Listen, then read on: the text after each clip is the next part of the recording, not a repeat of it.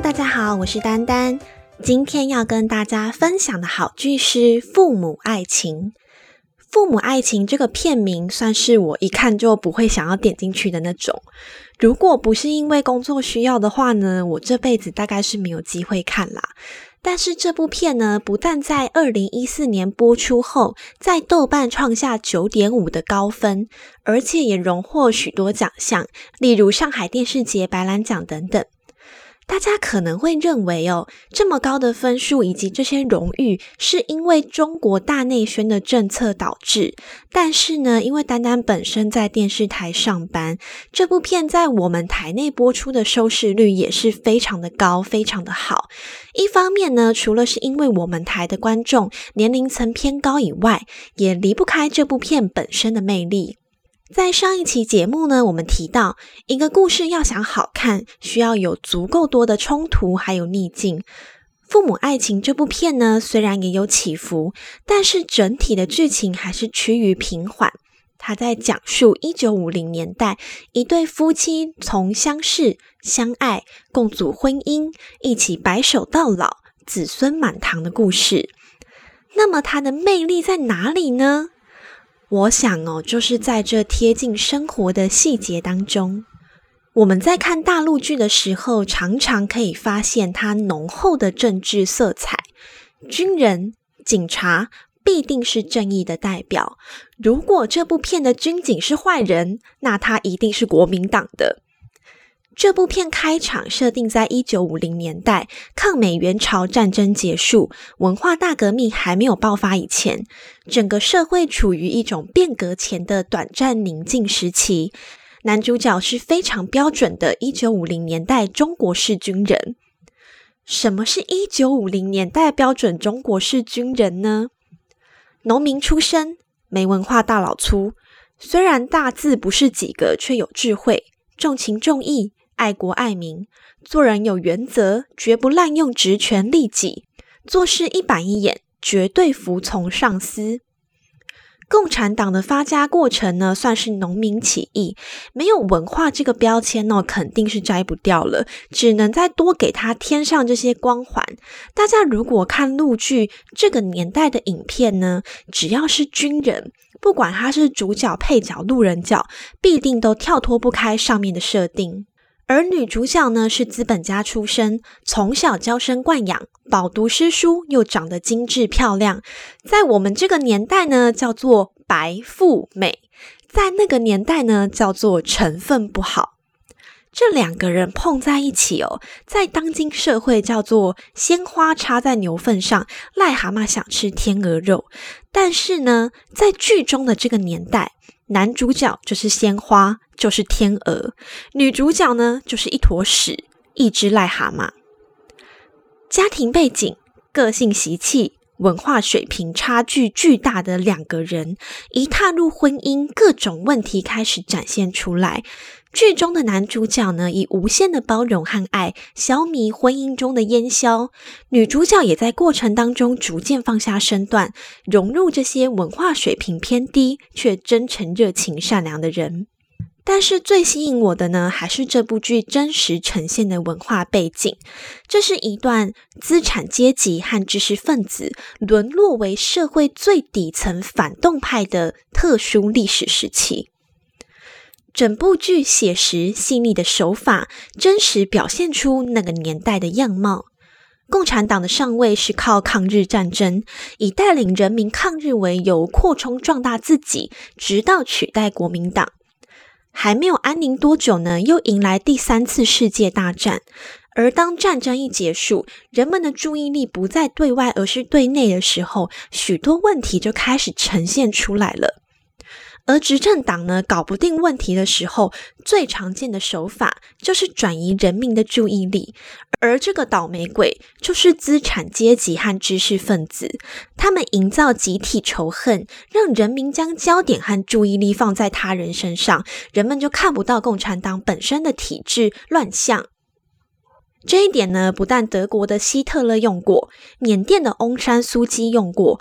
美国的川普现在也在用，当然啦，台湾的执政党更是玩这手玩到烂了。但是我们招式不怕老，只要有用就很好。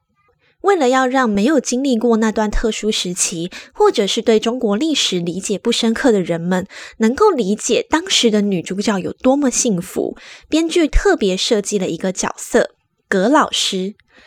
葛老师是于爸的女儿，气质绝佳，知书达理，人长得也好。原本呢是在学校当老师，文化大革命一开始，他就被分发去挑粪。追求爱慕他的人也不在少数，却没有一个人敢娶她。一直到五十多岁，文化大革命结束后，才终于嫁人。她有着与女主角相似的背景，却没有一个能够为了娶她而不顾一切，甚至冒着被革职风险的男主角庇护。这个才是那个社会下、那个年代下最真实的写照。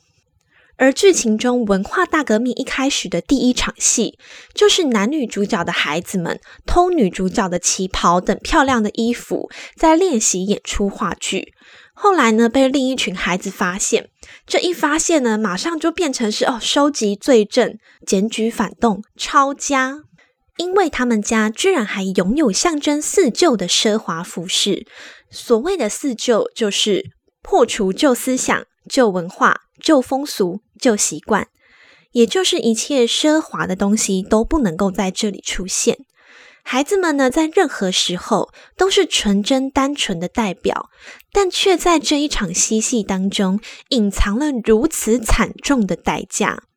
这里可以看出，编剧与导演用一种滑稽讽刺的手法，隐喻当时环境的严峻。剧中还有一个很有趣的角色，是女主角的姐夫欧阳。欧阳是一个高傲的知识分子，在那个动荡的年代，仍然口无遮拦。最后在文化大革命中被打成右派，发配小海岛当渔民。原本对于当时环境愤恨的欧阳，在经过渔村十年的搓磨，终于等到平反。恢复名誉后出来的当下，不断感谢党，感谢毛主席。可是呢，到了晚年恢复正常生活后的欧阳，仍然是那个对这个时局不屑一顾的高傲知识分子。只是他隐藏的很好，不再锋芒毕露。压榨与刑责可以令知识分子臣服，但是却没有办法改变他们脑中的思想。但对下一代他们的思想教育，中共却做得很好。有一场呢，是男女主角的孩子们在学校吃忆苦饭，其实就是一种非常难吃的饭，让大家多吃一点，体验一下国民党执政下人民过得有多可怜、有多辛苦。大儿子呢，明明吃到胃痛拉肚子了，却还是吃了好几碗；而大女儿因为实在吃的太痛苦了，就是吃的很慢，就被指责说：“哦，你反动。”而他回家之后一直吐，男主角的妹妹心疼孩子，叫他们不要吃或是少吃一点。大女儿却说她不敢，甚至她这样的表现呢，还被他弟弟指责说要去告老师。孩子们充分被灌输资产阶级剥夺老百姓的思想，甚至能直接对身为母亲的女主角表达嫌弃。而身为母亲呢，被孩子数落，却一句话都不能说，说了就也是反动。是阻碍国家社会的进步。文化大革命是时代的眼泪，但陆剧中呢，总是对此轻描淡写的带过。我们在看这种背景下的故事时，无一例外都会觉得他们是大内宣，都在告诉你文革过了，苦难过了，高度发展的四个现代化来了。当时死了多少人，发生了多少悲惨的故事，一个字都不提。虽然父母爱情的主轴是爱情，对这部分并没有多加琢磨，但却是我看过这么多的这种年代的陆剧当中表达的最真诚、最真实的了。男女主角的生活在那个年代根本是《白马王子与灰姑娘》的翻版，一个令人向往的美好的梦。即使被检举反动，被检举四旧，最终也是在男主角的保护伞下，什么都没有发生，甚至庇护了女主角的娘家、侄子、侄女，照顾了她的姐姐、姐夫。这样的宠爱，让女主角在中年后再看自己的画像，忍不住感叹：这个年龄怎么还能有这么干净的眼神？那是被幸福包围下才能有的。这两个人呢，从刚开始共组家庭，总是想要改造对方。女主角娇气、有洁癖，生活过得精致，总是希望丈夫能够不要这么的粗俗。男主角呢，则觉得女主角的毛病太多，资本家习气深重，享乐精神腐败。当男主角的妹妹过来和他们一起生活以后，女主角和小姨子的冲突更是每天都在发生。而到中年以后，两夫妻开始能够相融，男主角习惯了干净精致的生活，女主角则能挑水、干粗活，和小姨子以及邻里间的农村妇女相处融洽。一开始呢，动不动就喊滚。的女主角，现在跟小姨子一遇到分歧，就是我怕了你了。曾经呢，在外面喊女主角根本配不上自己哥哥的小姨子，现在在外面对着外人说：“我嫂子哦，啥好东西都愿意给我。”但有趣的是呢，晚年后这两夫妻的角色反而对调了过来，男主角变成了享受资本主义生活的文明人，而女主角呢，却从资本家小姐。走上了乡村土路，他们的爱情朴实无华，充满了柴米油盐。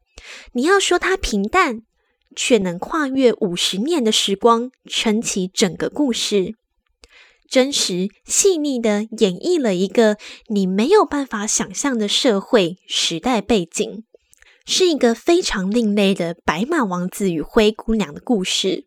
好了，这一期节目就到这里。